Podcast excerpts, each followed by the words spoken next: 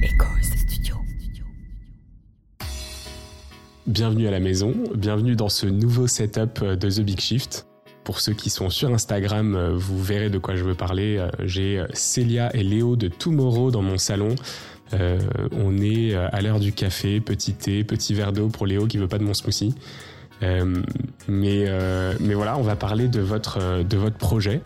Euh, vous avez d'ailleurs de, vos projets, parce que vous avez un projet de film, vous avez eu un projet de livre, vous avez un projet de podcast, vous avez euh, des projets de freelancing, de boîtes, de sociétés. On va essayer de décortiquer tout ça et puis vous allez, euh, vous allez me raconter un peu tout ce que vous faites. Bienvenue dans The Big Shift. Est-ce que vous pouvez tous les deux vous présenter? Commençons par, euh, par Célia, si tu veux. Merci beaucoup Xavier de nous accueillir déjà. Avec grand plaisir. Euh, ben moi je m'appelle Célia, j'ai 29 ans, euh, j'ai grandi en montagne dans le Vercors particulièrement si certains d'entre vous connaissent ici. Et aujourd'hui j'habite à Paris et ça fait deux ans et demi qu'on a monté le projet Tomorrow avec, avec Léo, on va vous en dire un peu plus. Et quant à moi, c'est Léo. Euh, j'ai 29 ans également. J'ai pas grandi dans la montagne, j'ai grandi plus bas, euh, dans la Loire, vers Tours, pour ceux qui connaissent. Et euh, ça fait trois ans qu'on est en couple avec Célia. Et effectivement, ça fait deux ans qu'on s'est lancé dans un projet ensemble qui a débouché sur de très belles choses. Ok, trop bien. avant de commencer, la plupart du temps, je demande à mes invités leur sentiment vis à -vis de la situation climatique. Quel est, vous, votre constat de la situation actuelle? Bah, en fait, j'ai l'impression que on, va en parler, mais tout ce qu'on fait aujourd'hui dans nos différents formats euh, et dans nos jobs au quotidien, c'est pour trouver du positif dans l'écologie. Et en fait, peut-être que égoïstement, c'est une manière de combattre une certaine éco-anxiété, parce que quand tu te renseignes sur les sujets, c'est euh, ça refroidit un petit peu, euh, paradoxalement. Donc ouais, je pense qu'on on a besoin de trouver du positif et, heureusement, on en a pas mal. Euh, donc je pense qu'on arrive à se regarder dans le miroir, on arrive à bien dormir la nuit, tout en sachant qu'il y a quand même une urgence qui plane au-dessus de nous, mais euh, moi je suis assez optimiste. Moi, j'ai envie de dire que ça dépend des jours. Euh, parfois, je suis un peu schizophrène et c'est vrai que quand tu commences à lire des articles, en fait, tu te rends compte qu'on va jamais assez vite parce qu'il y a une telle urgence que il faudrait beaucoup plus accélérer. Et d'un autre côté, je me rends compte que, en fait, de plus en plus de personnes prennent vraiment conscience du sujet, mais au-delà de ça, euh, se mettent à agir. Et ça, je pense que c'est indispensable, que ce soit euh, au niveau individuel, dans des entreprises, aussi au niveau de l'État. En fait, on voit qu'il y a plein d'initiatives qui commencent à porter leurs fruits et que il y a une vraie réalisation qu'il faut changer. Donc euh, j'ai vachement d'espoir. Euh, j'ai envie de dire que l'avenir euh, répondra à cette, à cette question pour nous dire si on a réussi notre, notre pari ou pas, mais je pense, je pense que c'est possible. Vous avez décidé de placer votre, votre voyage sous le signe du positif, c'était pour ça que vous aviez décidé de partir d'ailleurs avant ça, vous étiez tous les deux, euh, avant le Covid, euh, en direction com, marketing de, de start-up. C'était quoi le déclic Et euh, quand est-ce que vous êtes parti Et qu'est-ce que vous vous êtes dit à ce moment-là? Ouais, c'est exactement ça. C'était un peu nos premiers jobs. Ça faisait trois ans qu'on avait grimpé un peu les échelons dans des startups parce qu'on était arrivé assez tôt dans ces boîtes-là. juste après la sortie d'école, Célia avait quand même monté une boîte avant. Euh, et, on s'est retrouvé en plein confinement à consommer beaucoup de contenu, euh, que ce soit audio, que ce soit des livres, des documentaires, des films sur euh, l'écologie, le climat, le réchauffement. Et à ce moment-là, on a une bah, la bonne claque, hein, celle dont on parle souvent, qui te fait te dire qu'il n'y a rien de plus urgent aujourd'hui que le climat et que ce que tu fais dans ton job, si c'est pas rattaché, bah, il y a un truc qui va pas. Donc besoin de sens, besoin d'impact. et un peu du jour au lendemain, on a quitté nos deux jobs sans savoir ce qu'on allait faire derrière.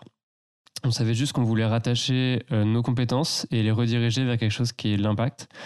Euh, donc qui soit euh, bénéfique un peu pour, pour autrui et pour nous aussi, et pour la planète. Et du coup, on s'est posé un peu tous les deux, bah, 4-5 mois après la fin du Covid, tous les deux euh, sans emploi du coup euh, et on a redessiné un petit peu les contours de ce qui nous intéressait, ce qui nous animait, ce dont le monde avait besoin. On a fait un exercice qui s'appelle l'ikigai qu'on conseille assez généralement, enfin qu'on conseille souvent à, des personnes, euh, qui réunit un peu quatre piliers sur la vocation, sur la profession, etc. et qui te permet de trouver en tout cas un espèce d'idéal qui mixe un peu donc ce que tu peux faire, ce que tu sais faire, ce pourquoi tu es payé et ce dont le monde a besoin. Donc c'est ton chemin de vie, c'est ça euh? Ouais, c'est un peu ce que tu dois viser si tu veux être équilibré et être heureux dans ton taf. Sinon, il te manque toujours quelque chose en fait. S'il y a un des quatre piliers qui est pas là, eh ben, il te manquera toujours quelque chose. Donc tu seras heureux. Comment, comment, on, comment on participe à ce, ce truc-là? Bon, c'est assez simple. En fait, il y a des modèles en ligne. Euh, il suffit de comprendre un peu comment ça fonctionne et de le remplir soi-même. Euh, c'est un petit exercice qui prend une heure et qui permet un peu de se poser les bonnes questions, de se dire en fait euh, quelle est ma place dans ce monde et à quoi je sers et comment est-ce que je peux trouver un sens qui est important pour mmh. moi et qui fait que je suis alignée dans mon quotidien. Donc une sorte de discernement personnel. Ok, super intéressant. Ça s'appelle Ikigai, donc c'est I-K-I-G-A-I. Exactement. Et je sais plus ce que ça veut dire en japonais, mais c'est un exercice. Euh, c'est euh, le sens de la vie, un truc comme ça, ou la vie qui mérite d'être vécue, un truc comme ça. Donc on s'est posé tous les deux dessus, et, euh, du coup on a dessiné les contours de, de Tomorrow. Mm, exactement. En fait, je pense qu'à l'époque il y avait plusieurs notions qui étaient importantes pour nous. Déjà, c'était le fait de faire un projet de zéro parce qu'on avait envie de monter quelque chose. On voulait que ce soit hyper positif parce que quand on a lu des choses sur le changement climatique, c'était tout le temps ultra déprimant et on avait vraiment l'impression que c'était la fin du monde. Et on trouvait que, en fait, euh, la façon dont on en parlait, ça donnait pas forcément envie de s'engager. Enfin, c'est indispensable euh, d'en parler euh, sur, sur des termes, bah, enfin, très simples, mais qui sont parfois négatifs parce qu'il faut avoir une claque, mais c'est aussi important d'avoir d'autres récits qui sont un peu plus positifs sur euh, comment est-ce que euh, on fait pour s'engager et c'est quoi les solutions. Parce qu'à l'époque, je me souviens que juste j'en savais absolument rien. J'avais pas compris qu'il fallait réduire ma consommation de viande rouge, arrêter de prendre l'avion. Et quand t'as une vie à 100 000 à l'heure, je pense que c'est pas des choses euh, qui sont simples à appréhender pour toi. Euh, donc on voulait ce projet positif et on voulait qu'il ait de l'impact, notamment auprès du grand public, donc des gens un peu comme nous qui n'étaient pas forcément sensibilisés à l'écologie, euh, mais qu'on puisse les embarquer dans une espèce d'aventure où on allait avoir, enfin, aller chercher la réponse à notre question qui, qui était euh, quelles sont les solutions au changement climatique en fait? Comment mmh. est-ce qu'on fait pour faire baisser les émissions de gaz à effet de serre de façon rapide et drastique dans les industries? Et, et, donc c'est pour ça qu'on est parti en voyage. On a fait un tour d'Europe de cinq mois pour aller rencontrer en fait dans les industries les plus émettrices des solutions euh, qui étaient hyper concrètes et qui étaient déjà mises en place. Ok, super clair. C'est un, gros gros projet euh, et donc en fait vous avez passé donc ces, euh, ces six mois là de réflexion.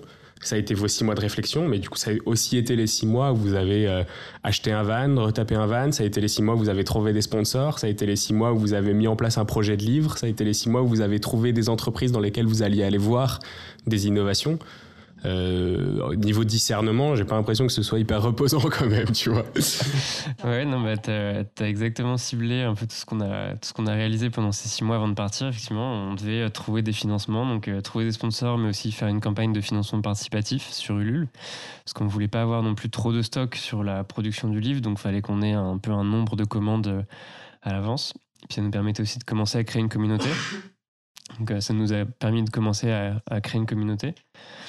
Et, euh, et puis ouais, on a dû trouver un van, on a dû le retaper. Euh, bah, c'est pareil, on, on, est parti un peu de zéro là-dessus. On a trouvé un parrain. Euh, on a cherché les innovations. On a essayé de comprendre aussi les secteurs qui étaient émetteurs parce que c'était pas évident de trouver l'information non plus. Et de commencer un peu la ligne éditoriale, de se dire nous, c'est un truc qu'on aurait aimé avoir, en fait, ce livre. le livrable, en fait, ça doit être un truc qu'on aurait aimé avoir quand on s'est renseigné sur les sujets. Et donc, euh, bah, commencer à faire des maquettes. Euh, voilà. Donc, effectivement, ça a pris six mois. Euh, On n'a absolument pris aucun week-end de repos pendant ces six mois. Mais en même temps, je trouve que quand tu es animé par un projet qui te dépasse, et eh ben, c'est pas grave. Enfin, nous, ça a vraiment été un nouveau souffle. Tu vois, on était dans une situation où on quittait nos jobs, on avait besoin de quelque chose qui nous drive. Et ça, ça a été, ça a été vachement d'énergie positive. Ah, c'était tellement excitant, c'était comme retrouver un, premier job, un premier amour. Enfin, c'est un truc qui pense tout le temps, quoi. T'as as ça, tu sens que c'est dans, dans le ventre, dans les tripes, dans ta tête. Tu parles que de ça, tu manges ça, tu dors ça. Et du coup, ouais, en fait, on s'en fichait de dormir, on s'en fichait de prendre des week-ends, euh, on voyait même, moins nos potes. Enfin, on était vraiment obsédés, quoi. Donc, euh, en fait, c'était ouais, hyper positif. C'était un, un, bon début de, de projet. Je pense qu'il y a pas mal d'entrepreneurs qui qui s'identifient bien à ce sentiment-là et euh, la plupart du temps, les, les proches s'identifient beaucoup moins. ça, c'est marrant que tu dis ça parce que ça a été, enfin, pas une claque, mais ça a été un, peu une désillusion de voir le, le, peu de soutien euh, quand tu lances un projet comme ça. En fait, les gens y croient peu. Euh, tant que t'as pas le bouquin ou le film ou le podcast entre les mains. C'est vraiment les, tu pitches ton projet et les gens les premiers trucs qui reviennent, c'est que du négatif, quoi. C'est, mais attends, mais t'as pensé à ça, t'as pensé à ci, et bon. Oui, c'est vrai que le soutien euh, qu'on a reçu au début, c'était euh, non mais attendez, vous allez partir en plein Covid, ça va pas le faire. Non mais ça c'est trop compliqué. Puis vous avez jamais fait de vanne de votre vie. Et en même temps, euh, on a posé la dernière vis de notre vanne une heure avant de partir. On n'en avait jamais fait. On avait tout fait nous-mêmes dedans. On savait pas si ça allait tenir. Bon, c'était un peu c'était un peu un gros coup de poker. Enfin, on savait pas ce qui allait se passer. Mais euh, c'est vrai que euh, je pense que en fait ça a été beaucoup plus concret une fois qu'on est rentré, qu'on a créé le livre et qu'on l'a envoyé à nos 1000 lecteurs pour la première édition. C'est les Ulule, c'est ça? Sur Ulule et on a aussi euh, vendu pas mal à des entreprises qui l'ont offert en cadeau de Noël à leurs employés. Et donc la première impression a eu 1000 1000 lecteurs. Après on pourra reparler si tu veux de la deuxième impression et pourquoi on l'a faite. Mais en tout cas voilà, une fois que les personnes ont eu le livre entre les mains en fait, on a été sold out euh, en une semaine parce que je pense que ça a fait pas mal d'engouement et tout le monde s'est dit ah bah en fait c'est chouette comme projet. Trop bien. Euh, qu'est-ce qu'il y a dans ce, dans ce livre que vous avez, euh, que vous avez écrit? Vous me l'avez gentiment offert, merci beaucoup pour ça. J'ai l'impression d'avoir un peu un livre de Chiloé, je sais pas si vous voyez, entre les mains avec de, je sais pas, des, plein, de petites, euh, anecdotes, des, euh, des, cadres un peu explicatifs, euh, des, des, dessins, des images, il y a un peu de tout ça. Est-ce que c'était un peu l'objectif? Que, Et qu'est-ce que ça comprend? Ouais, bah en fait, à l'intérieur, il y a trois grandes parties. donc, il y a les, les pages d'interview, parce qu'on est quand même allé interviewer des personnes. Donc, il y a 17 interviews dans 17 secteurs émetteurs. Euh, donc ces interviews-là, en fait, pour bien les comprendre, pour bien saisir tout l'enjeu, eh ben, il y a justement des pages euh, qui décryptent cet enjeu-là. Donc il y a une double page à chaque fois avant. Donc on a identifié euh, le transport, le fret maritime, l'aviation, l'alimentation, il y a les énergies, il y a vraiment beaucoup, beaucoup de secteurs différents. Et une fois qu'on a bien compris donc les enjeux avec cette double page, ce qu'il faut retenir, les chiffres, pas mal de graphiques, etc., on se plonge dans une solution via l'interview. Donc ça, c'est une dizaine de pages. Et à la fin, pour essayer de respirer un petit peu quand même, parce que c'est dense ces interviews-là, elles sont un peu techniques aussi, même si on les a beaucoup vulgarisées. Et ben, on a une double page sur un, peu euh, type carnet de voyage. Donc là, c'est des belles photos, c'est des récits, c'est pour inspirer peut-être à voyager un peu différemment, euh, de manière un peu plus lente. Euh, même si nous, on a bien speedé pendant le voyage, mais en tout cas, essayer de prendre du temps pour, bah, pour pas mal contempler ce qu'on a traversé. Et donc, c'est un peu les trois grandes parties qu'on trouve dans le livre.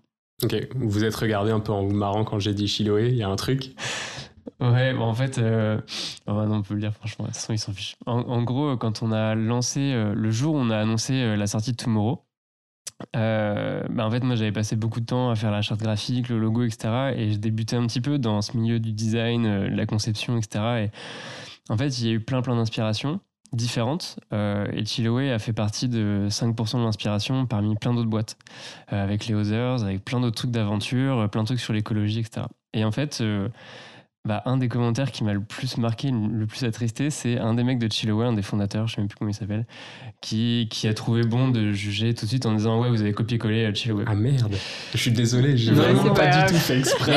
en vrai, on en rigole aujourd'hui, et du coup. Euh, et je lui ai dit, ouais, en fait, euh, effectivement, il y a la police Ricoletta qui est utilisée par un milliard de boîtes. Et l'année qui a suivi, je me suis dit, mais j'aurais dû lui envoyer toutes les affiches, tous les trucs de marketing, de communication que j'ai vu avec cette police et qui ont dit, regarde, ils ont copié Chiloé, etc.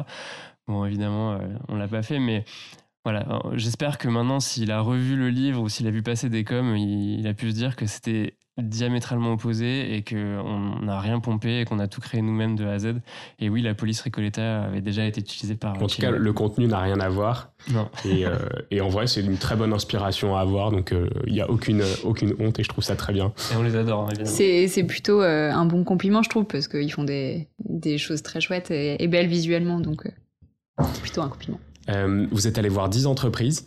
17. 17 Ouais. Oui, donc effectivement, il y a un peu plus de pages que ça. Euh, est-ce que vous avez des... Peut-être si on reprend un peu cette structure de euh, un constat, une interview, un carnet de voyage, est-ce qu'il y a euh, un de ces 17 éléments qui vous a marqué un peu plus, l'un ou l'autre? Je pense qu'il y en a beaucoup qui nous ont marqué. Euh, parce que les innovations, elles sont vraiment assez incroyables. Et en fait, tu te dis pourquoi est-ce que le grand public en entend pas forcément parler? Ou alors pourquoi est-ce que c'est pas plus déployé? Et du coup, c'était vachement intéressant parce que de discuter avec les entrepreneurs, on se rencontrait, on se, on se rendait compte qu'il y avait des freins qui pouvaient être légaux par exemple parce que en fait la loi a toujours du retard sur la réalité et qu'ils ont vachement de freins à mettre leur innovation sur le marché, que ça pouvait être financier parce qu'il faut quand même vachement de recherche et développement et donc des fonds pour tenir assez longtemps pour développer ton produit. Mais euh, peut-être que l'exemple que je peux citer, bah, pour euh, toi qui as travaillé dans le recyclage du plastique, c'est une entreprise en Pologne qui s'appelle Enderek et euh, qui a fondé un, un, système de réacteurs où en fait ils brûlent le plastique à très haute température pour le transformer en carburant. Et donc c'est des biocarburants qui sont. Alors aujourd'hui, ces biocarburants sont mélangés avec les carburants type diesel, essence parce que l'Union européenne en fait l'impose. Il doit y avoir un certain mix de biocarburants dans les carburants pour émettre moins de gaz à effet de serre. Mais euh, je trouve que c'est vraiment hyper intéressant parce qu'il disait pour euh, un kilo de plastique, c'est un litre de biocarburant créé grâce à leur réacteur. Et en fait, euh, bah, ça donne pas mal de, je trouve, d'espoir par rapport à la, par rapport à la pollution plastique. Mais après, voilà, c'est un exemple parmi tant d'autres et il y a aussi plein d'autres innovations qu'on est, qu'on est allé voir qui sont très mmh. chouettes. J'en ai une en tête qui, en fait, qui, marque un petit peu aussi pourquoi on a fait ce livre, c'est euh, de combattre un peu des a priori. Et des a priori, ça va être euh, des idées reçues qu'on a sur des secteurs, euh, ou alors il y a beaucoup de greenwashing, ou alors on parle beaucoup de certains secteurs plus que d'autres. Et l'interview à laquelle je pense, c'est sur le ciment et le béton. Et en fait, le ciment et le béton, dans ce secteur-là, c'est à peu près 8% des émissions mondiales de CO2, selon les calculs. À titre de comparaison, l'aviation dont on parle tout le temps, quand on parle de climat, on parle tout le temps de tu prends l'avion, tu prends pas l'avion. On ne dit pas euh, tu fais du béton et tu construis ta maison en béton ou pas. L'aviation, c'est 3-4% selon les calculs. Parfois, c'est même un peu moins. Donc le ciment et le béton, c'est deux fois pire que l'aviation et pour autant on n'en parle jamais. Personne n'est conscient en fait de cet enjeu-là et du coup euh, bah pour moi, c'est très représentatif de tout le travail qu'on a fait de décryptage et de comprendre en fait euh, les émissions, les, sources de provenance des émissions et, leurs sources. Euh, et du coup, l'interview sur Oxara, qui est une entreprise qui essaie de revaloriser des bouts d'excavation, donc sur des chantiers, ils récupèrent de la terre et ils en font en fait un, béton de terre et non un béton de ciment. Et ben, elle est très parlante sur l'impact que peut avoir, en tout cas, le livre pour moi. J'enregistrais un épisode avec, euh, avec mon associé, du coup, qui a un podcast sur l'immobilier, ça fait un bail. Euh, on a enregistré un épisode, en gros, immobilier et écologie. Et du coup, j'ai fait quelques recherches là-dessus. Euh, le secteur du bâtiment, c'est 25% des émissions de gaz à effet de serre en France. Je ne sais pas si c'est une entreprise française que vous êtes allé voir à ce, à ce sujet-là, mais euh, ça représente 40% de notre consommation énergétique et 25% des émissions de gaz à effet de serre. Donc effectivement, c'est un sujet qui est monumental et la plupart du temps, c'est issu euh, de, la construction, des matériaux, mais aussi de l'utilisation. Donc après, là, c'est un peu différent, mais il y a une grosse, grosse part qui vient de là. Ah ouais, complètement. c'est, on a les mêmes constats et puis euh, de faire un petit peu un point sur le résidentiel ou la partie plutôt tertiaire, en fait les bâtiments qui sont utilisés par les entreprises aussi. Euh, donc ouais, c'est tout le but d'aller rencontrer ces gens-là, de comprendre en fait, euh, bah, typiquement comme tu viens de le dire, dans, dans la partie euh, habitation, qu'est-ce qui met le plus à l'intérieur de ça. Donc un des premiers, enfin un des premiers trucs qu'on a fait, c'est d'essayer vraiment de, d'aller dans le détail de chacun des secteurs et de comprendre avec un bon niveau de granularité bah, toutes les émissions en fait. Comment vous vous êtes senti en, en rentrant? Euh, parce que vous êtes parti vraiment avec un objectif, vous êtes dit on se met en action, ça faisait six mois que vous n'aviez pas pris de week-end, euh, enfin vous, avez mis la dernière vis une heure avant de partir, je le disais tout à l'heure, vous n'avez pas eu le temps de la réflexion en fait à ce, à ce niveau-là. Euh, Est-ce que du coup il y a, y a une sorte de, de, transformation au moment où vous revenez, une sorte de catharsis de ça y est, on a fait ce qu'on voulait faire, ça va mieux? Euh, alors, je pense qu'on a, on a ressenti plein de choses en rentrant. Déjà, on était super content de retrouver un certain confort après cinq mois de voyage où euh, on n'avait pas d'eau chaude, pas de chauffage, pas de douche chaude, etc. c'est vrai qu'on n'a pas euh, parlé de vos conditions de vie. Vous étiez quand même dans un van, j'ai vu la photo. C'est pas non plus un camping van, un camping-car, douche intégrée, etc. On est plutôt sur le Volkswagen combi d'époque. ouais, avec des matériaux de récup et, pas grand-chose dedans. On a voulu limiter au maximum notre, notre empreinte, donc c'est vrai que... C'est quoi le plus gros confort dans le van euh, notre, notre, plus gros confort Ouais. Hmm. Je préfère le dire dans ce sens-là plutôt que dans l'autre, tu vois. Ouais, je pense que c'est comme aujourd'hui, c'est d'arriver dans ton lit le, soir après une grosse journée et de te poser au chaud. Ou les chaises longues qu'on mettait dehors, en fait. Du coup, c'est même pas dans le van, quoi. Mais oui, c'est vrai qu'on avait un confort. Euh, bon, en fait, faut s'habituer. Tu vois, tu vis dans 6 mètres carrés à 2. Euh, tes toilettes sont genre à 1 mètre de ton lit. Euh, bon, t'as as un certain temps d'adaptation à ces conditions de vie. Tu fais tous les jours de la route. Tu sais pas trop où tu vas dormir le soir. Il y a des endroits un peu craignos. Ça dépend un peu des pays, mais certains pays, euh, t'es pas forcément le bienvenu aussi parce qu'on voit, on ne voit pas forcément en tant que van lifer euh, avec des belles photos sur Instagram, mais plutôt en tant que euh, mec un peu bizarre qui zone et qui va dormir dans son van dans un endroit. donc voilà, on n'a pas les mêmes cultures et hum, et c'est vrai que la première chose euh, dont on était hyper content en rentrant, c'était de déjà retrouver notre appart, retrouver notre confort et tout. Je pense qu'en fait, tu l'apprécies vachement plus quand tu l'as perdu, et de redécouvrir Paris aussi parce que c'est vrai que en fait, euh, ça fait plaisir de redécouvrir ta ville quand tu l'as, quand tu l'as, enfin, quand t'étais pas là depuis depuis assez longtemps. Mais je pense qu'on n'a pas eu trop trop le temps de se poser des questions parce qu'en fait, on s'est vachement mis la pression euh, en mode il faut absolument qu'on finisse ce livre parce qu'on avait euh, le contenu, mais il fallait faire la mise en page, il fallait faire la relecture, après il fallait aller voir l'imprimerie, faire des tests, etc. Et fallait tout envoyer. En gros, on est rentré le 1er octobre, fallait tout envoyer le 15 novembre. Donc tu vois, en un mois et demi, euh, encore une fois, on s'est remis à bosser jour et nuit, à tel point que j'ai eu une tendinite à la main droite et à la fin j'ai fini avec la main gauche à faire des, corrections l'ordinateur, euh, sur une design pour notre maquette. Donc, euh, donc je pense qu'en fait, euh, on s'est dit, ok, on veut pas avoir de moment de down et on se met à fond dans le taf. Et après, et là, à partir du 15 novembre, une fois que tout était fini, j'avoue que ça a été un peu compliqué puisque en fait, euh, tu, sais, c'est un peu comme quand t'es sous pression, euh, t'es une cocotte minute et après tout qui relâche. Et là, on s'est dit, ok, maintenant, qu'est-ce qu'on fait de notre vie? Parce que c'est pas facile, je pense, de réatterrir d'un périple pareil. Et tu remets beaucoup de choses en question. Tu remets en question ta façon de vivre, qu'est-ce que tu veux faire, enfin comment est-ce que tu veux gagner de l'argent? Parce que maintenant, c'était terminé, fallait qu'on trouve d'autres sources de revenus. Où tu veux vivre, Tes comment. aussi, tu vois, à quel point en fait, tu te rends compte que rien n'a vraiment changé quand tu es parti. Donc ça, c'est plutôt cool.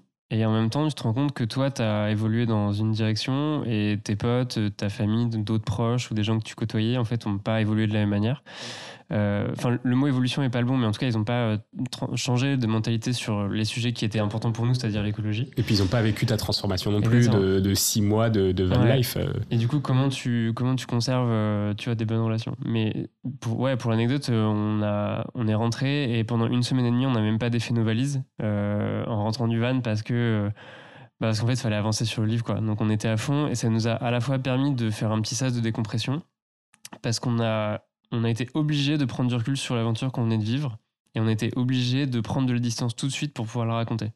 Et ça, j'avoue que c'était probablement assez puissant parce que sinon, on serait peut-être rentré et on aurait eu un gros, euh, un gros lendemain d'accouchement où en fait, on aurait été un peu vide. Et j'avoue que ce mois était peut-être assez nécessaire aussi pour tout poser sur le papier, pour vraiment repenser ce qu'on avait vécu pendant six mois, mesurer la chance qu'on a eu aussi et, euh, et puis repartir après plus doucettement sur, sur nos quotidiens. Quoi quand vous avez euh, donc vous avez lancé ce premier bouquin le 15 novembre, euh, édition, impression, euh, envoi au premier contributeur Ulule. donc tu disais il y avait eu deux impressions. Qu'est-ce qui s'est passé en fait? Eh ben écoute, donc la première impression, elle était cadrée depuis le début parce que on avait nos 1000 précommandes depuis avant le départ et on savait qu'on allait imprimer ça en rentrant. Et en fait, euh, bah, on a eu des super, super bons retours de notre livre. J'avoue qu'on s'y attendait pas trop. Enfin, tu vois, euh, je pense que c'est une chose de le recevoir et c'est une autre d'envoyer, de faire l'effort d'envoyer un message pour dire que t'aimes bien et que tu trouves ça chouette. Donc, euh, déjà, ça nous a fait hyper plaisir de recevoir un peu toute cette gratitude.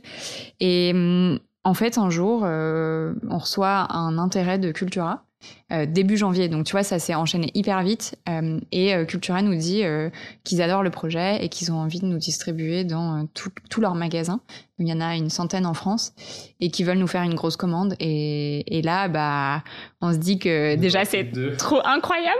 ouais, il nous en restait deux, donc on leur envoie le seul qui nous, qui qu'on pouvait, enfin qui nous restait.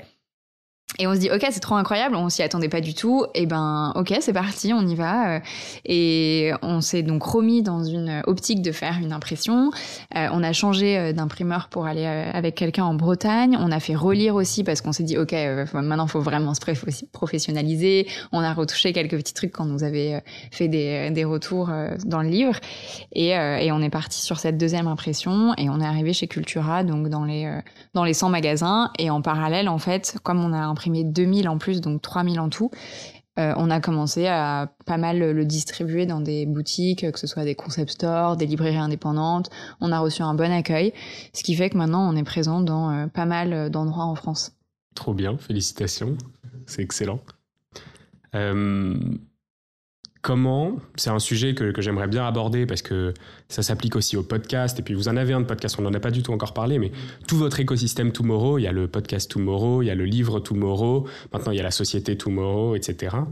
Euh, avant de, parler de tous ces, de ces sujets-là, comment est-ce que, euh, n'ayant aucune expérience dans euh, sujet écologique, etc., quand vous êtes parti, au moment où vous avez dit je quitte mon taf euh, en com dans des startups qui ne sont pas forcément liées à des sujets à impact, euh, comment est-ce que vous avez trouvé des sponsors? Comment est-ce que vous avez communiqué sur ce sujet? Comment vous vous êtes organisé sur, sur toute cette partie-là? En fait, je pense à des auditeurs qui ont des boîtes à impact ou qui euh, travaillent dans des structures à impact et qui ont énormément de, mal à, obtenir cette visibilité, à avoir la rentabilité qui va sur un projet à impact ou qui est souvent beaucoup plus difficile à obtenir que sur un projet classique.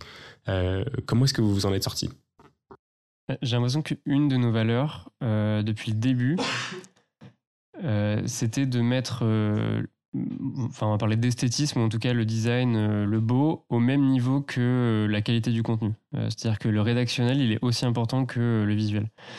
Et j'ai l'impression que ça, ça nous a bien aidé au début, quand on allait chercher des sponsors, parce qu'en fait, on avait fait un super beau dossier de présentation, on avait fait vraiment hyper gaffe, c'était très léché, on faisait des belles présentations. En fait, je pense juste qu'on présentait bien le projet et que ça embarquait parce qu'il y avait un espèce de concept qui était, qui était peut-être un peu différent.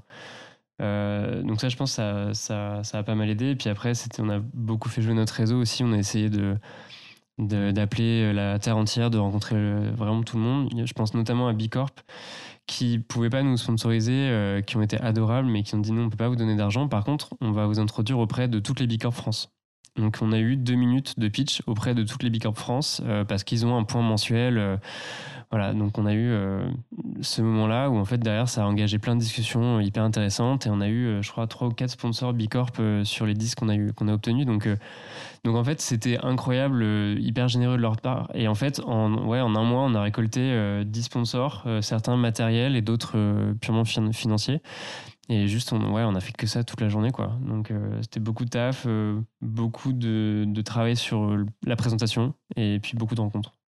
Ouais, puis je pense que ce qui a joué aussi, c'est euh, dans notre communication, tu vois, on, se disait pas du tout expert parce que justement, euh, c'était un peu l'aventure de deux personnes qui cherchaient des réponses et que on, embarquait un peu les gens dans cette quête de réponses et on se disait, nous, on, on veut jamais être considérés comme des experts et on veut pas du tout se mettre à ce niveau-là parce que je trouve que tu te mets dans une autre posture. Euh, et je pense qu'on avait un ton assez authentique de dire voilà, on, va essayer de faire ce projet, euh, on veut que ce soit positif et je, pense que le positif c'était hyper euh, important. Mais euh, voilà, je pense que être le plus transparent possible. Franchement, même, même, parfois, on a fait des stories, tu vois, on était euh, au fin fond de notre van, euh, pas du tout euh, habillés. et en fait, juste, on racontait notre quotidien. Et je pense que du coup, tu t'attaches à ça. Tu te dis pas, OK, j'ai un livre, mais j'ai aussi l'histoire de deux personnes qui ont fait un tour d'Europe entre les mains et, qui ont essayé de faire quelque chose de bien. Donc, les gens ont été, je pense, assez. Bah, ils ont apprécié cette démarche. Alors quand Célia elle dit qu'on n'était pas habillés dans le van, on n'est pas allé chercher des sponsors en, envoyant des photos compromettantes. Hein, c'était non, non, je, non, je parle plutôt de, la communication sur les réseaux le sociaux. nu et culotté. Euh. Bah, on, va faire un, festival bientôt avec eux. On a une conférence avec eux. On a trop hâte de les rencontrer parce que moi, je les adore. Vous êtes passé par quel pays d'ailleurs? Je vous ai pas demandé. Bah, on en a fait 26. Euh, en fait, on a commencé par partir vers Oui, le donc, sud. euh, Europe, quasiment Voilà. toute. Ouais, L'Europe tout- des tout- 26. Ouais. Bah, Presque. quasiment, ouais. On a fait un peu hors Europe aussi dans les Balkans, mais en tout cas, on a fait euh, presque tous les pays, euh, ouais, quasi tous les pays. Ouais. Après, on n'est pas resté dans, dans tous le même temps parce que c'est vrai qu'on est parti en plein confinement français. On- C'était en avril 2020 et certains pays étaient aussi en confinement, donc on, on a préféré juste les traverser. Mais, euh, mais on- ouais, on en a fait pas mal. Ah oui, oui, parce qu'en fait, euh, j'avais pas du tout en tête, mais euh, moi j'avais 2021 en tête, mais vous êtes parti pendant le confinement, vous n'êtes pas parti, après les confinements. ouais. pendant le confinement. Donc on a vite vite traversé la France en serrant les fesses pour pas se faire arrêter. Avec notre petit papier, tu sais, euh, qui t'autorise à te déplacer à 100 km autour de chez toi. Euh, et en fait, c'était drôle parce qu'on est arrivé en Suisse et là, c'était un nouveau monde. Enfin, tout était ouvert. on, a, on, a, on a pu aller au restaurant. Enfin, c'était la vie normale et en fait, ça nous a fait un choc parce que en France, ça faisait Ça faisait un mois, ouais. un mois, puis en plus Ouais. on avait enchaîné un autre confinement avant, il y avait eu l'hiver, enfin plein de restrictions, et c'est vrai que ça nous a fait très très bizarre. Et en fait, en fonction de chaque pays, il y avait des politiques hyper différentes. Donc il y a des pays qu'on a traversés qui étaient vraiment fantômes, et d'autres euh, où c'était la vie normale. Mais tout le monde nous avait dit, mais ça sera impossible de traverser l'Europe en plein Covid. euh, on n'a jamais connu ça avant, donc euh, bref, vous pourrez pas le faire. Bon, bah, encore une fois, il fallait le tester, quoi. Donc, euh, il y a des petites galères, mais franchement, euh, ça s'est très bien fait quand même. Vous êtes retrouvé dans des, euh, dans des petites panades comme ça Bah, c'est plutôt les, sais, sur les douanes ou les passages routiers entre deux pays, aux frontières, les mecs, ils ont, ils ont un plein pouvoir. c'est c'est des, c'est des mini-dictateurs, tu vois. Donc, ils, bon, ils aiment bien faire croire que tu peux pas rentrer parce que t'as pas ton masque, ou alors parce qu'ils ont l'impression que t'as de la drogue dans ton, dans ton vieux fourgon. Donc, oui, pff, il y a des petits moments un peu comme ça, mais franchement, euh, c'était assez dérisoire. J'ai une anecdote là-dessus, c'est en fait on, on devait traverser la Bosnie parce que euh, en Croatie, du coup, tout au sud, t'as la Croatie, la Bosnie et la Croatie encore. Donc euh, vraiment, on traversait littéralement pour un quart d'heure la Bosnie. Et en fait, euh, la Bosnie est quand même assez connue pour être un pays rigide sur la drogue euh, et notamment envers les étrangers. Du coup, on se pointe à la douane et le mec, je pense qu'il nous voit arriver avec notre camion un peu pourri et il se dit, ok, eux. euh, c'est sûr, c'est des zadistes, euh, ils fument des pètes, etc. Quoi. Du coup, on arrive à la, à la douane et là, il commence à nous dire euh, dites-moi si vous avez de la drogue, euh, comme ça, euh, voilà, vous, vous me dites et, et c'est bon, on, s'arrête là et vous, vous me payez et puis voilà. Je lui dis non, non, on n'a rien, franchement, allez-y. menace, il insiste. Ah ouais. Si vous avez vraiment de la drogue et que j'en trouve, et que vous me le dites pas, vous allez en tôle. Je dis, ouais, bah mec, franchement, fouille. hein. J'ai vraiment pas une tête de drogué, mais vas-y. Ouais, il commence à être un, un peu vénère, donc en fait, il fouille tout le van. Euh, bon, là, il tombe sur des médocs et tout, alors heureusement, on avait des ordonnances. Et, euh, et à un moment, il ouvre un truc et en fait, il y avait un pot de pesto. Et je pense qu'il s'est dit qu'à l'intérieur, il y avait autre chose que du pesto. Et il commence à le prendre, à dire à son copain, c'est ça, à l'ouvrir et tout, et à, et à voir que c'était du pesto. Et du coup, après, il nous a dit, ok, c'est bon, allez-y. C'était vert comme la weed, donc il s'est dit, Mm. bah ouais, c'est c'est pas du basilic, quoi. Bref. Les plein pouvoir. Vous lui avez laissé en cadeau Euh, je voulais qu'on parle un peu de, votre activité maintenant, une fois que vous avez terminé votre tour, vous avez publié votre bouquin. Euh, c'est quoi vos, vos grands projets? Vous avez lancé euh, une première saison d'un podcast, il y a huit épisodes, avec euh, des interventions d'experts sur des, sur des sujets qui décryptent un peu certains aspects que vous avez déjà un peu mentionnés dans votre bouquin. C'est quoi les futurs projets Euh, ouais, ben, c'est exactement ça. Donc après le livre, on, voulait se lancer dans un nouveau format et on n'avait pas envie de refaire un deuxième livre ou de refaire un tour d'Europe. Donc on s'est concentré sur des innovations qui étaient en France. Euh, et en fait, on a interviewé euh, donc huit, euh, pareil encore huit secteurs, huit entreprises et huit experts.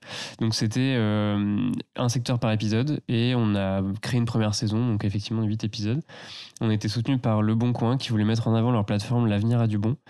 Et on a fait ça l'année dernière. Euh, on a adoré l'exercice. Et, euh, et puis du coup, on a bien fait tourner la saison. C'était hyper chouette. Euh, et en fait, en parallèle, on avait pas mal d'autres activités. Euh, on s'est lancé tous les deux en freelancing. Donc Célia plutôt en direction marketing, euh, communication. Et moi, je me suis un peu reconverti en directeur artistique et en design. Et du coup, on s'est dit, mais en fait, ça, marche plutôt bien aussi à côté. Euh, on a aussi développé un format de conférence qu'on faisait à droite à gauche dans des boîtes. Enfin, on avait plein de petits projets comme ça. Et on s'est dit, OK, qu'est-ce qui nous plaît le plus Qu'est-ce qui nous anime Euh, Pourquoi on est contacté aussi Enfin, qu'est-ce qui nous permet de gagner suffisamment la moitié de la semaine pour euh, être un peu plus cool l'autre moitié de la semaine et faire des projets euh, bah, qui nous font rêver et en même temps, on n'est pas rémunéré dessus et donc on a continué à creuser un petit peu tout ça et on a décidé de structurer en décembre, donc là il y a, il y a deux mois, donc on a créé un Tomorrow Project SAS, donc c'est hyper sérieux. Et on a en fait à l'intérieur trois piliers. Donc il y a un pilier qui est le média, où on a effectivement le livre, le podcast, du contenu sur les réseaux sociaux, et on est en plein lancement d'un film documentaire. On a la partie un peu plus académie, formation, où là on a les conférences, on fait des ateliers type euh, fresque du climat d'automne, et on fait aussi des mini-formats euh, un peu plus euh, quiz interactifs sur décrypter un peu la base de l'écologie pour comprendre le réchauffement climatique. Et on a un dernier pilier qui est plutôt la partie agence studio, où là on accompagne des boîtes sur le positionnement de marque, sur leur image, les visuels l'identité, euh, la création de contenu. Voilà, il y a pas mal de choses. et là, on est en, on est en concurrence frontale avec Eco Studio, l'agence de production de podcast de Xavier. là, tu vois, on vient de prendre des idées. En fait, on va tout voler derrière. Euh. Alors, c'est filmé d'ailleurs, mais euh, on verra si, si, vos studios ressemblent aux nôtres. trop bien. énormément de nouveaux projets. En fait, vous êtes juste pas prêt à prendre un week-end avant, avant un certain temps, j'ai l'impression. Dans un monde idéal, on aimerait bien bosser à 4-5e, mais c'est vrai qu'on est toujours rattrapé par les projets et j'espère qu'on y arrivera un jour. Après, j'ai l'impression, c'est quand même quelque chose que j'ai de façon assez constante dans, dans les invités que j'ai là. Euh, euh, quand ils ont une activité peut-être euh, alors je pense à You Matter, Clément Fournier en fait euh, leurs médias leur rapportent rien et du coup la moitié de la semaine ils font des conférences en entreprise des ateliers fresques du climat d'automne etc et c'est quand même un élément qui permet j'ai l'impression de, pouvoir au moins se concentrer sur une tâche sur un projet qui soit moins rentable à côté. Pour beaucoup j'ai l'impression que c'est quand même la solution alors je ne sais pas s'il y a beaucoup de concurrence d'ailleurs là-dessus, ou si tous ceux qui ont envie de lancer un projet social ou environnemental peuvent se dire, vas-y, de toute façon, après, je peux aller en entreprise. Est-ce qu'il y, qu'il y a de la place pour tous là? Oh, Ouais, carrément. Enfin, tu vois, tu disais tout à l'heure, on est en concurrence. Moi, je pense pas du tout. Et en réalité, euh, il y a sûrement. Euh, je, je, dis tout le temps que dans le podcast, de toute façon, il n'y a pas de concurrence. Euh. la place, ouais. Non, je pense qu'il y a clairement de la place pour tout le monde. En fait, euh, quand on a commencé notre projet, on s'est pas du tout dit waouh, dans deux ans, on va monter cette boîte et on va faire ça avec des, avec, enfin, on va bosser pour des entreprises. Je pense qu'on s'est dit ok, on a envie de faire ça, on va voir où ça mène et euh, on était parti dans l'optique de peut-être reprendre un job en rentrant de voyage, mais en fait, on a eu plein de gens qui nous ont pour nous proposer des projets super chouettes et souvent ça se fait comme ça. En fait, on est plus, bah, je pense qu'on est appelé pour des projets on voit si ça match en termes de compétences, euh, de bande passante pour nous, et si ça nous donne envie. Et souvent, c'est quand même des, super projets à impact avec euh, des campagnes de communication trop chouettes. Et donc nous, ça nous stimule vachement que qu'on bosse tous les deux dessus ou séparément.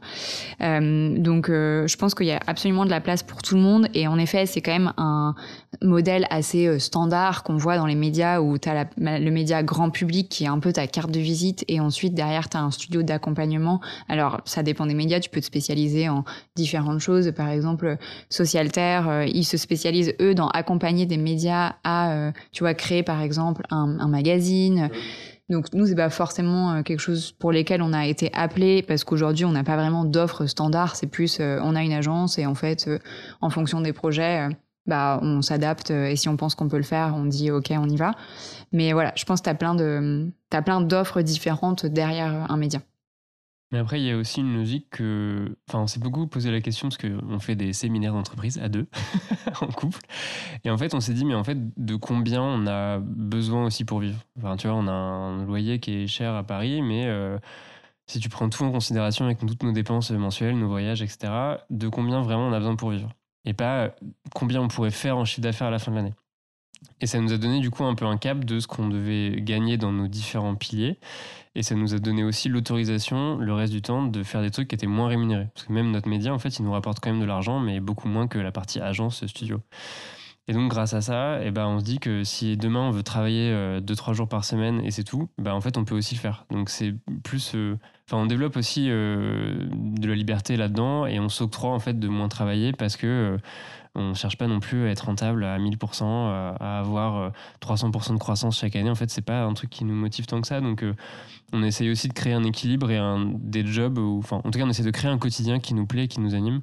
et donc, il n'y a pas besoin non plus de, d'avoir de l'argent à tout va euh, dans son média. Quoi.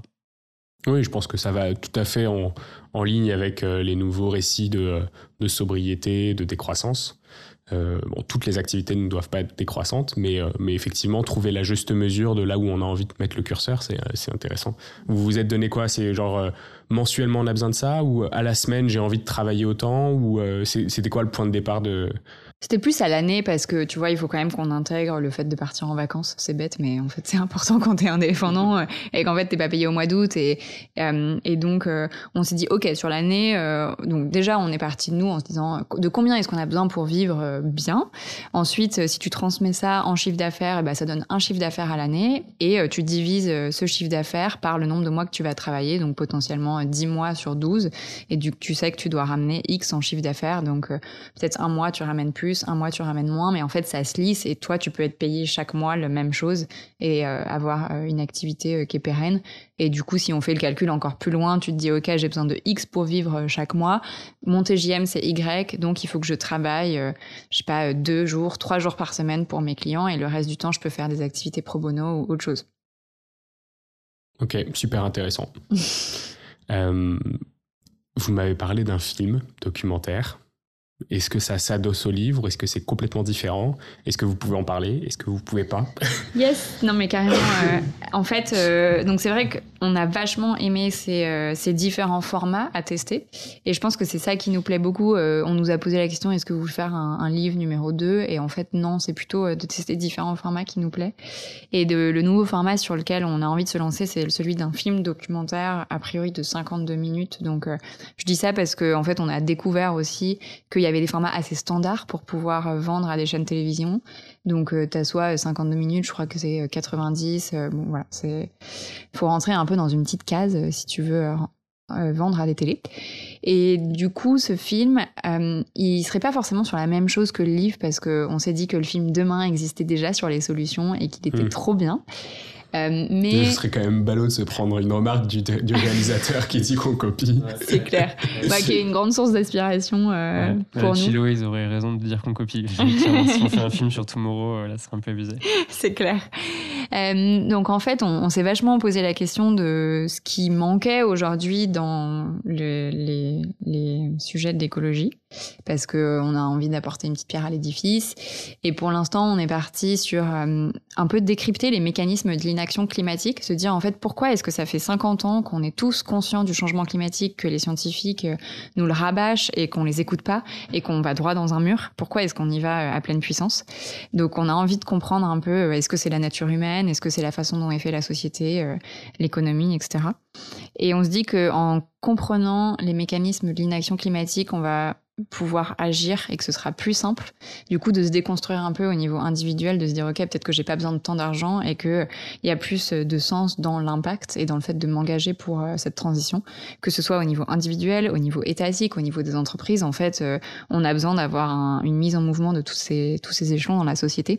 Et comment est-ce que je peux concrètement me mettre en action? Qu'est-ce qu'il faut faire? Souvent, on dit, euh, bah je sais pas par où commencer, par quoi prioriser, ça coûte cher. Donc, on a envie vraiment d'expliquer ça de façon hyper simple pour construire une société un peu plus euh, désirable et vraiment projeter quelqu'un dans euh, qu'est-ce que c'est qu'une société post-transition pour donner, euh, pour donner envie. En fait, c'est très binaire, c'est le passé, le futur, comprendre le poids de la tradition, comprendre le poids de la culture, comprendre pourquoi en fait on n'arrive pas à se projeter dans un autre écosystème ou dans un autre système une autre société que celle qu'on a actuellement, alors qu'en fait notre société telle qu'on la connaît aujourd'hui, elle existe depuis un siècle à peine, donc c'est en fait hyper récent. Et donc, euh, sortir un peu de ce carcan-là pour se dire, il y a des nouveaux imaginaires à créer, euh, il y a un nouvel imaginaire collectif à créer pour que ça soit enviable, pour qu'il y ait de la justice sociale, pour qu'on puisse entraîner tout le monde. Parce qu'en fait, on met beaucoup le poids sur l'individu. On reproche souvent aux entreprises et aux, États de ne pas agir assez ou pas assez rapidement. Et du coup, comment en fait tu d'embarquer un peu tout le monde à toutes les échelles Donc c'est un peu ouais, passé futur quoi. Comprendre l'inaction du passé pour euh, engager pour un futur un peu plus souhaitable. Ok, et là vous allez pareil aller à la rencontre de certains acteurs, euh, comme ça va être vous devant la caméra? Euh, Alors on a, on a une petite équipe avec nous euh, de 5-6 personnes qui nous accompagnent pour la prise vidéo, pour la prise de son. Le but c'est d'aller à la rencontre de chercheurs, de philosophes, de sociologues, vraiment des personnes qui, enfin des scientifiques qui pensent à ces questions-là, parce qu'on n'a pas du tout les réponses et on a envie de les trouver avec eux. Et que, et que le film du coup nous suive un peu dans nos réflexions, tu vois, de dire bah, j'ai envie de comprendre les mécanismes de l'inaction climatique, je vais aller rencontrer ce chercheur qui a écrit un, papier sur justement les 12 excuses de l'inaction climatique pour vraiment comprendre et qu'est-ce que j'en retiens. donc pour l'instant, on a notre dossier qui est prêt, sur lequel on a bossé pendant plusieurs mois. Tu vois, d'écrire déjà le scénario, ensuite euh, de voir les personnes que tu veux interviewer, qui est dans ton équipe, quel est ton budget et quelles sont euh, tes sources de revenus, quelle est ta timeline, etc. Donc un, gros dossier qu'on va aller euh, proposer à des maisons de production. Donc on en est à cette phase-là. Et si on a un go d'une maison de prod qui veut bien nous suivre, et eh ben là, on va aller chercher des financements parce que du coup, une partie de, de notre financement, ce sera aussi du sponsoring d'entreprises privées, comme on l'avait fait avec le livre pour notre aventure.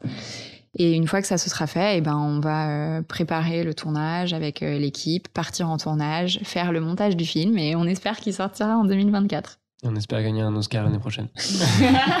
on pose ça là. Je ferai une petite coupe. Je garderai, j'isolerai cette phrase et je vous la renverrai en 2024. Quelqu'un nous entend, connaît quelqu'un qui connaît quelqu'un. et vous avez tous les deux aucune expérience dans la production de film. On ne connaît personne. Non, mais c'est ça qui est génial en fait. Enfin, ce que disait Célia tout à l'heure, c'est que on n'a pas envie de refaire le même format et on n'a pas envie de, revoir le même sujet. On a envie de changer, enfin le sujet du climat il change pas, mais on a envie de, ouais, de changer de format tout le temps quoi. On n'y connaît rien, on apprend tout et c'est assez ouf d'être néophyte et d'arriver à pondre quelque chose en, bah, en un an en fait. Tu vois, chaque, chaque année c'est un peu un nouveau livrable. Et, en fait, on apprend tellement que c'est toujours stimulant. Enfin, on s'ennuie jamais et je pense que c'est ça qui nous permet aussi de nous renouveler et de, de se challenger en fait vachement. Euh, ça, c'est assez précieux. Mais comme on n'y connaissait rien dans la production de livres et que euh, on l'a fait de A à Z et que quand on est allé voir notre imprimeur qui nous a dit OK c'est bon vous avez votre maquette qui est terminée. Par contre euh, j'espère que c'est tout bon parce qu'on peut pas retoucher. On imprime les mille d'un coup et s'il y a une erreur c'est fini bah on a serré les fesses euh, pour voir le premier exemplaire parce que tu n'as pas ton premier exemplaire entre les mains avant. En fait on l'a reçu en même temps que tout le monde. Et là tu te dis OK bon bah j'espère que j'ai pas mis la page à l'envers ou je sais pas quoi parce que j'y connais rien mais en fait on a été accompagné par des gens euh, qui ont eu la patience euh, et la bienveillance euh, de nous, de nous aider. Et en fait, c'est pareil, on se dit pour ce film, bah, je trouve que c'est une vraie force d'être une personne qui est externe à cette industrie parce que bah, tu, vas, tu, tu vas poser des questions qui sont peut-être un peu débiles, mais qui vont t'amener à faire sûrement les choses de façon différente. Et c'est ça qui est chouette, je trouve. Ça apporte un peu un regard neuf. Mmh. Vous allez documenter le documentaire, la création du documentaire. Ouais, on aimerait bien. En fait, je pense que on le fera une fois qu'on aura un go d'une maison de prod, parce que euh, pour l'instant, c'est c'est encore un projet qui est dans nos têtes et euh, on sait pas du tout si on va le faire. Mais oui, je pense que ce serait trop chouette de documenter un peu euh, pour aussi qu'on puisse suivre. c'est ce qu'on avait voulu faire avec le avec l'aventure où on était hyper présent sur Instagram, on postait des trucs tous les jours parce qu'on avait envie que les gens nous suivent. Et là, du coup, ce serait chouette que ce soit pareil. Trop d'ailleurs. Où est-ce qu'on vous suit? Sur Instagram essentiellement? Sur Instagram et sur LinkedIn. Sur nos profils perso euh, sur LinkedIn. Trop bien. Euh, on approche de la fin de, de cet euh, échange. Est-ce que vous avez un dernier mot, un dernier sujet qu'on a complètement oublié d'aborder? Quelque chose que vous avez envie de dire aux auditeurs je pense qu'on a parlé pas mal de trucs. Moi, j'avais quand même un, une dernière chose pour, bah, s'il y en a qui écoutent, effectivement, comme tu disais tout à l'heure, qui ont envie de, de se lancer encore plus dans de l'aventure ou dans on est au bout de 50 minutes, on est en petit comité, donc c'est vraiment juste les gens qui nous aiment beaucoup qui sont là. Eh tu bien, peux y aller. à toi, Jean-Michel, tout seul, qui nous écoute pendant ton repassage. Euh, non, c'est plus de dire qu'en fait, dans ce genre de projet, ce qui est, ce qui est assez fou, mais que ce soit une aventure entrepreneuriale ou pas, c'est vraiment d'aller rencontrer des gens. Euh, c'est pas juste pour les interviewer, c'est aussi rencontrer des experts, parce qu'en fait, les gens adorent parler d'eux. D'ailleurs, c'est ce qu'on est en train de faire euh, nous deux là depuis une heure avec toi. En fait, les gens adorent parler d'eux, et donc ils adorent aussi te donner de l'expertise et te motiver, te booster et t'aider. Et il faut pas oublier que bah, on a quand même un super outil qui s'appelle la communication entre humains et, c'est ultra puissant quoi. Et nous en fait on essaie de s'entourer que de gens qui sont ultra experts euh, sur les sujets qu'on maîtrise évidemment pas du tout. Un peu comme un management quoi. Tu essaies de recruter que des gens qui sont meilleurs que toi sur ta verticale. Toi tu poses des questions bêtes pour les pousser un petit peu mais euh, en fait euh, ils t'apportent aussi énormément. Et donc ouais voilà c'était juste un dernier petit truc c'est rencontrer toute la terre entière pour s'améliorer dans un projet. Le nerf de la guerre, la communication, euh, que ce soit dans la transition écologique ou dans tous les autres sujets. Merci beaucoup, Célia et Léo, pour votre présence et d'avoir euh, égayé cette, cet échange. C'était vraiment super sympa et j'espère que les auditeurs comprendront un peu l'état dans lequel on était quand on enregistrait ça. Je m'excuse pour ceux qui sont encore là pour la tout répéter. J'espère que ça vous dérangera pas trop à l'écoute et je vous souhaite une très bonne journée. À bientôt. Salut. Salut. C'est la fin de cet épisode de The Big Shift. J'espère qu'il vous a plu et que vous en avez retiré quelque chose pour votre vie quotidienne. C'est ça le plus important. C'est beaucoup plus simple de parler du sujet sensible de l'environnement quand ses amis ou sa famille sont vraiment informés. Alors partagez le plus possible The Big Shift, ça aidera tout le monde. Et si vous avez des questions, des sujets que vous souhaitez qu'on aborde, des invités que vous voulez entendre, ou tout simplement que vous voulez qu'on discute de cet épisode, envoyez-moi un message sur LinkedIn. The Big Shift est produit par Echoes Studio. Si vous avez un projet audio, contactez-nous sur www.ecos.studio. Merci d'avoir écouté jusqu'au bout. Je vous retrouve très bientôt pour un nouvel épisode.